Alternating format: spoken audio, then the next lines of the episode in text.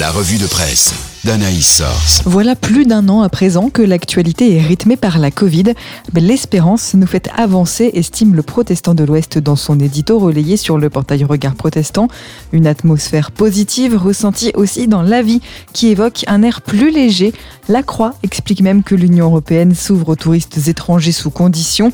En fait, la rhétorique de l'urgence a progressivement envahi le champ social et existentiel, comme si le monde était entré dans une sorte d'élévation de la température de l'urgence urgence, avec le risque de la banalisation, analyse Christianisme aujourd'hui. Résultat, faute de résoudre la crise, nous y résoudre semble être l'option retenue, complète la vie.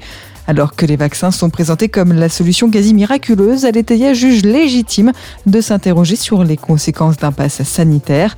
Pour réforme, l'enjeu est aussi de retrouver le sens du travail après cet enchaînement de périodes de confinement, de télétravail obligatoire et de tension.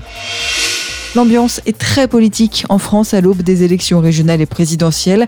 Réforme propose tout un dossier sur l'accession de Mitterrand au pouvoir et s'interroge en une, la politique peut-elle changer la vie? La crise de la démocratie représentative évoquée dans Le Pèlerin rappelle que faire vivre la démocratie dans nos institutions reste un défi à relever d'urgence face au progrès du populisme. La faute peut être à des promesses non tenues comme celle du en même temps si cher à Emmanuel Macron qui n'a jamais eu prise sur le réel, selon un politologue dans la vie qui dénonce le manque de justice et d'équité actuelle alors que le maire de Grenoble propose de réformer la Constitution pour déverrouiller la démocratie selon la Croix. Dans Christianisme aujourd'hui, un pasteur estime qu'il y a une perte de confiance du peuple vis-à-vis des dirigeants, mais aussi des dirigeants vis-à-vis du peuple. Une tribune d'Aletheia dénonce des stratégies politiques qui, loin d'être des choix éthiques, sont le plus souvent électorales et reviennent même parfois à du chantage moral. Enfin, la France célèbre cette année les 200 ans de la mort de Napoléon.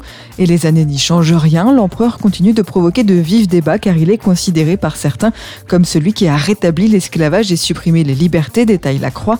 L'esclavage à Sadomingue sera d'ailleurs un des regrets exprimés dans ses mémoires, ajoute la vie, qui présente Toussaint Louverture, chef de l'insurrection servile de Saint-Domingue.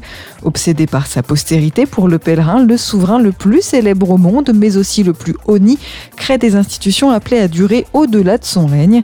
Lors de son exil sur l'île de Sainte-Hélène, Napoléon Ier a longuement réfléchi à sa foi et au christianisme, estime Aletheia. Pour un historien dans famille chrétienne, il a toujours prétendu que pour lui, la religion était un sujet politique et que cela n'allait pas au-delà, mais il allait à la messe tous les jours. Alors Aletheia se demande si finalement l'empereur ne se serait pas réconcilié avec Dieu avant de mourir.